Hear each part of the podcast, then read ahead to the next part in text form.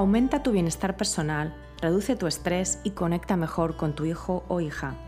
Esto es Cuando tu hijo es diferente, un podcast para madres y padres de hijos con cualquier diferencia neurológica, de atención, de comunicación o de desarrollo. Yo soy Magui Moreno y te doy la bienvenida a este programa donde comparto herramientas, técnicas y consejos prácticos para que disfrutes de tu vida y de tu maternidad. Hoy te vengo a hablar de la importancia de tener una tribu de apoyo. Y me hace mucha ilusión hablarte de este tema hoy porque veo que cada vez somos más las familias de hijos neurodiversos, en muchos casos madres y padres, que estamos visibilizando nuestra propia experiencia en redes y creando de esa manera grupos de apoyo, comunidades de apoyo. Es un tema fundamental, así que en el episodio de hoy te quiero dar algunas pautas para que encuentres a tu red de apoyo, a tu tribu. Antes también te quiero invitar a que si aún no te lo has descargado, accedas a mi kit de primera ayuda para padres y madres de hijos con cualquier diferencia.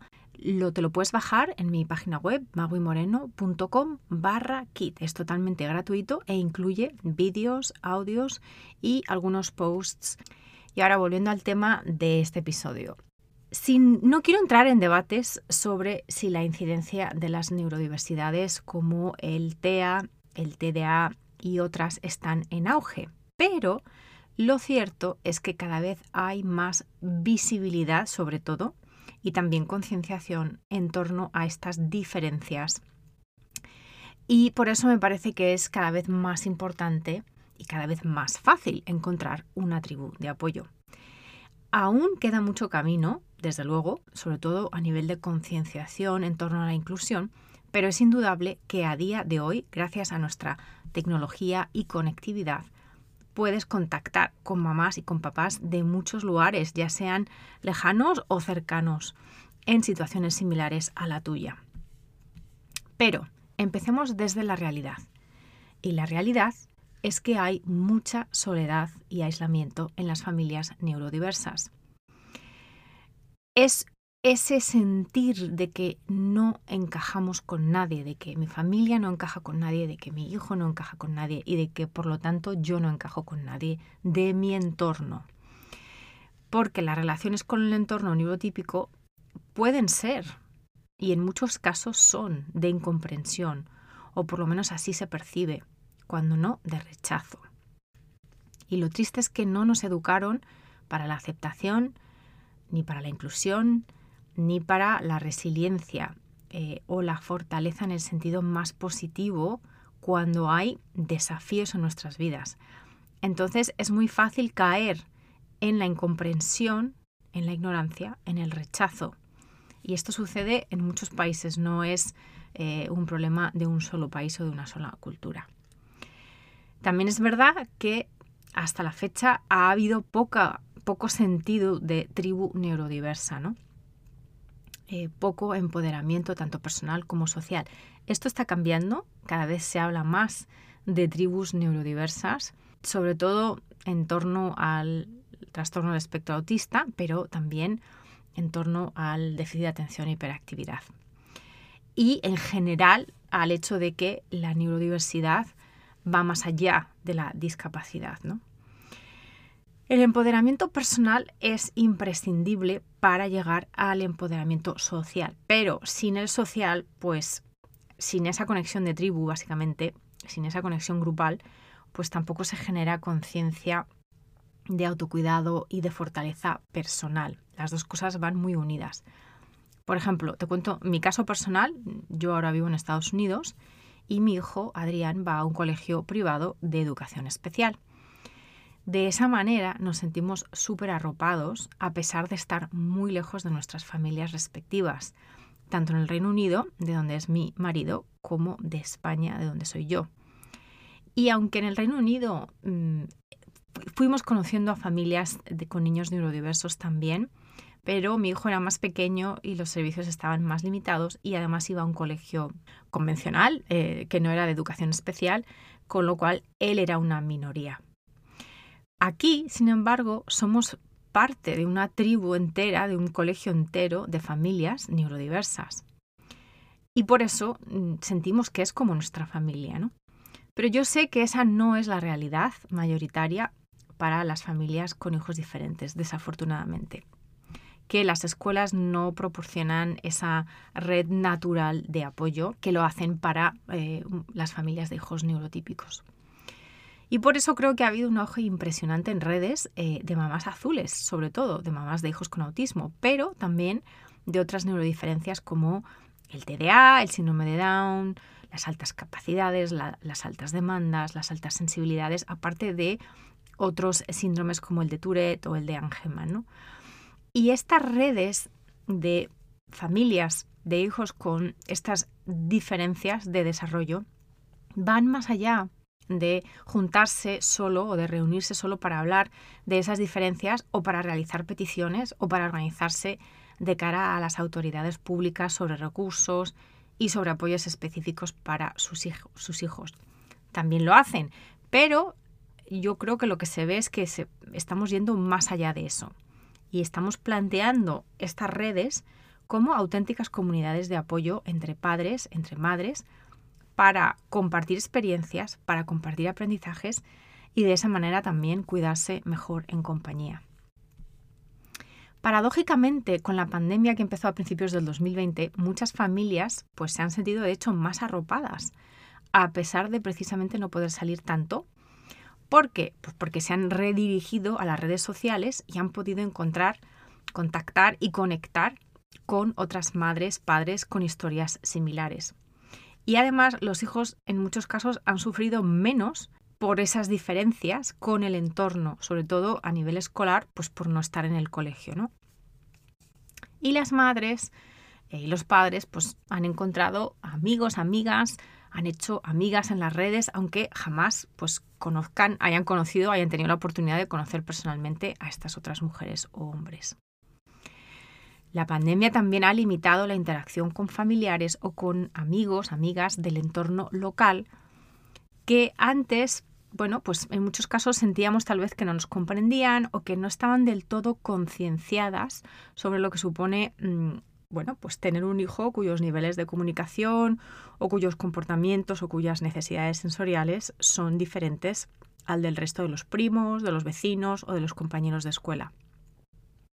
Porque al final lo que estamos buscando es una sensación de pertenencia y precisamente la diferencia de nuestros hijos en muchísimos casos lo que nos quita es eso, ¿no? Sentimos que no acabamos de encajar, que no acabamos de pertenecer a estos grupos mm, que estaban en nuestras vidas antes, de familiares, de amigas, de incluso compañeros de trabajo, porque aunque nos digan que, bueno, pues que somos bienvenidas y aunque nos digan que nuestros hijos también son bienvenidos en las reuniones, en las quedadas, en las citas, pues en muchos casos sentimos que no pueden realmente entender el estrés eh, que nos causa las dificultades muchas veces no visibles o no vistas de tener a un hijo neurodiverso. O que nos ven como las problemáticas, ¿no? Las que traen a un niño, pues que tiene comportamientos raros o que no hace por responder a los otros niños del grupo, del entorno. Y claro, también pasa que muchas de estas amigas o familiares pues realmente no saben cómo apoyarnos y tal vez no lo pregunten por toda una serie de cuestiones que se salen fuera del ámbito de este episodio. Así que te recomiendo, por cierto, que escuches el episodio 12, que va justamente sobre el tema de la relación con las amistades, y el episodio 52, que va sobre la relación con el resto de la familia, con nuestros propios padres eh, y parientes. Pero, volviendo a nuestro tema, ¿por qué es necesario tener una tribu de apoyo y cómo la encontramos? Respecto a lo primero, que creo que no te tengo que convencer, pero eh, aquí te doy algunas razones principales, eh, algunas de las cuales pues ya he comentado. ¿no? La primera es porque a menudo nos quedamos sin referentes en la crianza de nuestros hijos neurodiversos. Lo que le funciona a tu prima o a tu amiga con sus hijos, pues seguramente no te va a funcionar a ti. Y por mucho que te quieran ayudar con sugerencias, con información, lo cierto es que ellas no tienen la experiencia de criar a un hijo con autismo, con TDA, con síndrome de Down, con altas capacidades, con alta demanda o con cualquier otra neurodiferencia. La segunda razón, porque necesitamos no sentirnos tan solas, no queremos sentirnos aisladas. Somos las especialistas número uno sobre nuestros hijos, pero obviamente tenemos dudas, preguntas, dilemas y no siempre podemos recurrir a profesionales. Aparte de que si tienes la suerte de poder acceder con regularidad a un profesional, ya sea a un pediatra o a un neurólogo o a especialistas de terapia, pues ellos tienen una visión parcial de las necesidades de tu hijo. Son gajes del oficio, ellos solamente ven a tu hijo desde un enfoque, desde su enfoque profesional. Y tú, como madre, necesitas una visión más amplia, más parecida a la tuya, que es la de madre, de madre a madre. Y para poder hablar de terapias, sí, claro, pero también para poder hablar de cómo te sientes tú como su madre, de cómo te sientes tú como parte de la unidad familiar, con otra persona que entienda lo que eso supone. Si hasta ahora te ha dado vergüenza o reparo hablar de la diferencia de tu hijo, o sencillamente pues no lo has querido publicitar en tu entorno, por la razón que sea, unirse a una comunidad de madres, de padres, puede darte ese alivio de encontrar a personas con experiencias similares a las tuyas, porque al final todos estamos buscando lo mismo, comprensión, apoyo, bienestar. La tercera razón es porque a menudo necesitamos información y o bien estamos saturadas o bien sentimos que, no podemos eh, encontrarla, que, que, no sabemos por dónde empezar, ¿no? Desafortunadamente los procesos administrativos para que tu hijo o tu hija reciba apoyo personalizado en educación, en salud, etc., pues suelen ser complicados, largos, difíciles y a menudo sin la financiación adecuada. Las diferencias en los servicios de apoyo entre país y país, incluso dentro de un mismo país, pues pueden llegar a ser abismales. Y aquí es donde una buena comunidad de otros padres y madres puede ser una auténtica salvación son personas que están en la misma situación o una situación muy parecida a la tuya y algunos de ellos con mucha más experiencia que tú que te pueden dar información, consejo y, por supuesto, apoyo emocional. Aunque nada ni nadie nos puede ofrecer atajos que sean totalmente aplicables a nuestra situación, el intercambio de información y experiencias cumple una función muy importante.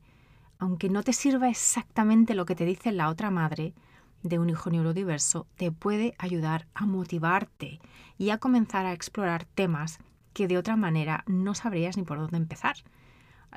Porque no es solo la información, sino también el ánimo que te van a dar, la motivación que te van a ayudar a encontrar. Que casi todos los profesionales con los que entramos en contacto para nuestros hijos están enfocados en el apoyo a ellos, a, a ellos que son neurodiversos, a nuestros hijos, pero ¿quién nos apoya a nosotros, los padres, las familias? Afortunadamente cada vez hay más profesionales, como servidora, que se dedican a esto, pero las redes informales de apoyo entre familias siempre lo han hecho. El acompañamiento emocional es impagable, sobre todo con temas en torno al duelo, a la incertidumbre, a la frustración, al cansancio y muchos otros.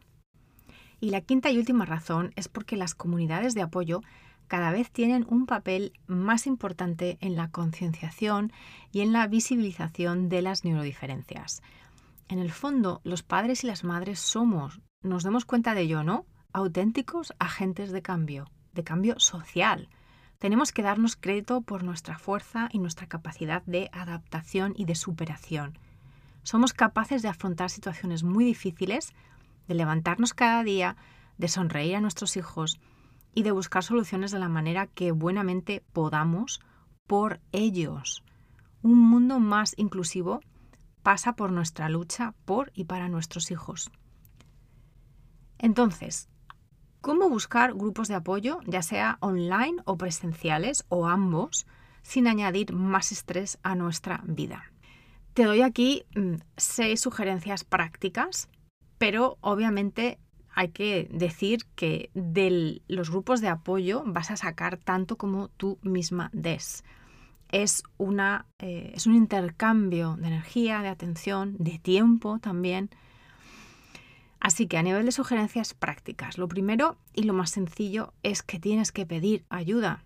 Y es, yo ya sé que esto nos cuesta, que hay muchas creencias fuertemente arraigadas que nos impiden mostrar nuestra vulnerabilidad.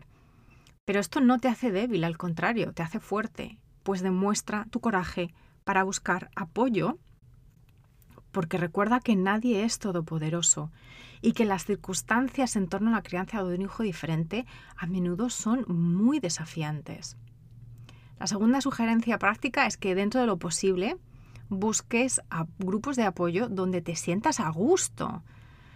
Esto es fundamental y esto a veces lleva tiempo eh, y a veces pensamos que no tenemos muchas opciones. Pero de lo que se trata es de que te encuentres a gusto, de que te sientas arropada, que sean las emociones que te provoca estar en ese grupo tu guía, tu faro para saber si realmente ese es el grupo que mejor encaja con tus necesidades. No se trata de que tú encajes con el grupo, que de eso ya eh, hemos hablado al principio de este episodio, llevamos toda la vida intentando encajar, sobre todo desde que somos padres de hijos diferentes.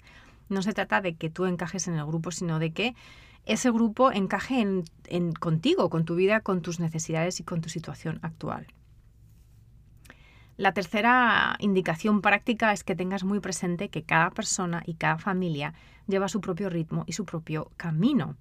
Así que sé muy consciente no caer en las comparaciones, en las envidias y en los malos rollos por las diferencias entre tu hijo y otros niños o entre tu propia eh, vida, tu propio estilo de vida y otras mamás, porque esas diferencias son inevitables, cada cual tenemos nuestro camino y de lo que se trata es de que te sientas arropada y sostenida, no de que te sientas juzgada. Y de hecho, el sentirte enjuiciada, eh, que puede que no tenga que ver tanto con el resto de las personas, sino contigo, pero esa es una señal de alarma de que tal vez no es la mejor, eh, no es la mejor comunidad para ti.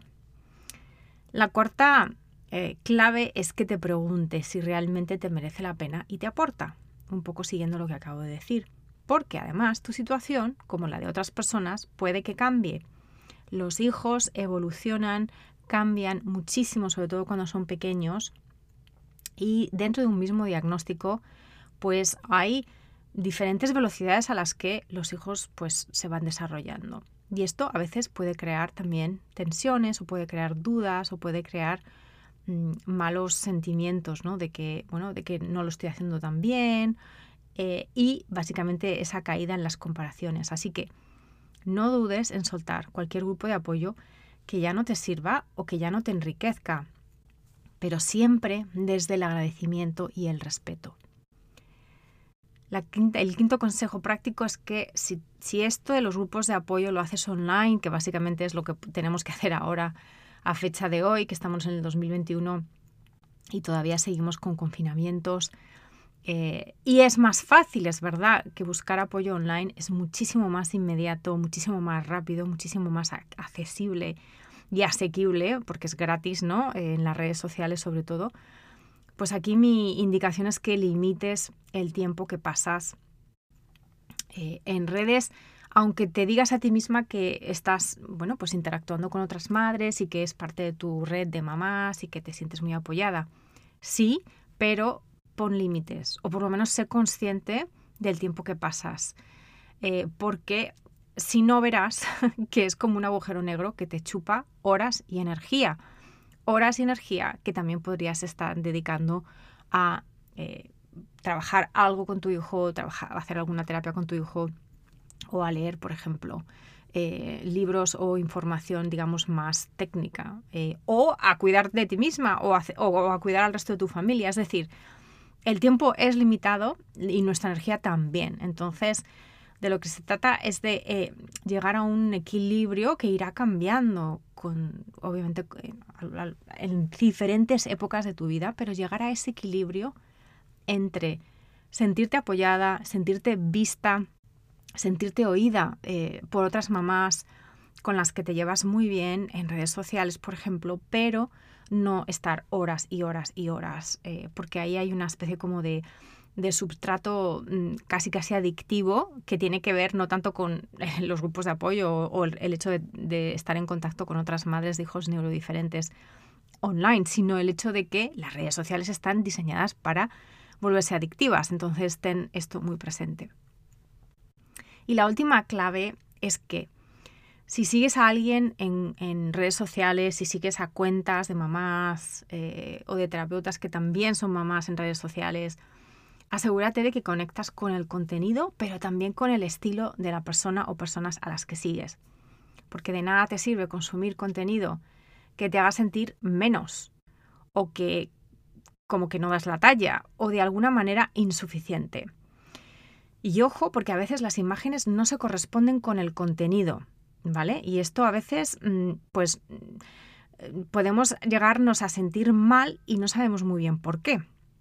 Y es por esta incongruencia entre eh, fondo y, y, forma, ¿no? Entonces, por ejemplo, pues la madre que te habla de cómo se ha liberado de la perfección con la casa, pero todas sus fotos son imágenes de su casa en perfecto orden. O la madre que te dice que, eh, pues que, hay que hacer mm, apoyos visuales y, te pone unos apoyos visuales súper complejos o hechos de una manera con acceso, por ejemplo, a un plastificador que a lo mejor tú no tienes eh, y que, bueno, pues no te da otras opciones, ¿no? Entonces, eso te puede llevar con las mejores de las intenciones, pero puede llevar a sentirte como que, bueno, pues como que no das la talla e incluso como que es mala madre por no dar la talla. Entonces, cuidado porque eh, todos solemos subir contenido bonito a nuestras redes, contenido del que queremos y estamos orgullosas, pero recuerda que es una imagen parcial de la realidad. Que las personas a las que sigues, sobre todo otras madres en situaciones parecidas, te hagan sentir como que no estás sola o te aporten información, pero siempre desde la perspectiva de que tú eres la dueña de decidir qué haces con esa información eh, y no sentirte de alguna manera coaccionada o insuficiente ante lo que otras personas hacen. Eh, este es un tema complejo, no voy a extenderme más en él, pero yo creo que aquí lo que requiere es tener mucha, mucho autoconocimiento, conocerse bien y entender cuando nos sentimos mal, por qué nos estamos sintiendo mal. Eh, y no justificarlo, simplemente entender qué se esconde detrás. Al final, se trata de abrirnos, se trata de abrirnos a expresar nuestros sentimientos con honestidad para poder conectar con otros en situaciones similares. Porque la vulnerabilidad, llama a la vulnerabilidad. Y a menudo se materializan apoyos de, de otros lados, ¿no? que, antes pues, no hubiésemos visto. Eh, cuando somos capaces de ser honestas sobre lo que estamos sintiendo, sin cargar y sin manipular a los demás. Porque lo que yo digo siempre, no te pueden llamar si no das tu número. No te pueden ayudar si no estás dispuesta a que te ayuden. Luego hay que tener en cuenta el precio de esa ayuda si hay un precio y decidir si merece la pena o no. Y el precio puede ser tan sencillo como un precio de un costo de tiempo y de energía. Pero las ayudas pueden llegar cuando nos abrimos y pueden llegar de maneras muy diferentes a las que nos esperábamos. Esa vulnerabilidad y esa apertura también te permite tener empatía de otras personas en situaciones similares. No es egoísta ni es egocéntrico. Eh, la vulnerabilidad nos permite conectar en ambos sentidos. Porque un corazón abierto, un corazón que quiere compartir, es capaz de sentir compasión y empatía hacia cualquier otra persona que esté pasando por un momento de dolor emocional o por una situación difícil como se dan en la crianza de nuestros hijos neurodiversos. Así que con esto eh, me despido por hoy. Espero que este episodio te haya aportado valor y sobre todo te haya hecho reflexionar sobre tus redes de apoyos existentes en la actualidad, sobre si estás satisfecha o no, eh, o sobre si quieres cambiar algo. Si tienes cualquier duda o cualquier pregunta o cualquier comentario, no dudes en ponerte en contacto conmigo en redes. Me encuentras sobre todo en Instagram. Y si te ha gustado este episodio y te gusta este podcast, por favor, deja una reseña en la plataforma en la que lo hayas escuchado, porque de esa manera te ayudas a llegar a más mamás y a más papás. Así que, como siempre, Te mando un fuerte abrazo y te deseo presencia contigo misma, presencia con los tuyos y una vida plena. Gracias por escuchar Cuando tu hijo es diferente. Para no perderte ningún episodio, suscríbete en tu plataforma de podcast favorita o en YouTube. Si este episodio te ha aportado valor, por favor, compártelo con otras madres y padres en la misma situación. O deja un comentario o una reseña para aumentar la visibilidad de este programa y que pueda llegar a más gente como tú y como yo en busca de apoyo. Si quieres saber más de mí, de mi trabajo y acceder a recursos gratuitos como el kit de primera ayuda, visita mi página web mauimoreno.com.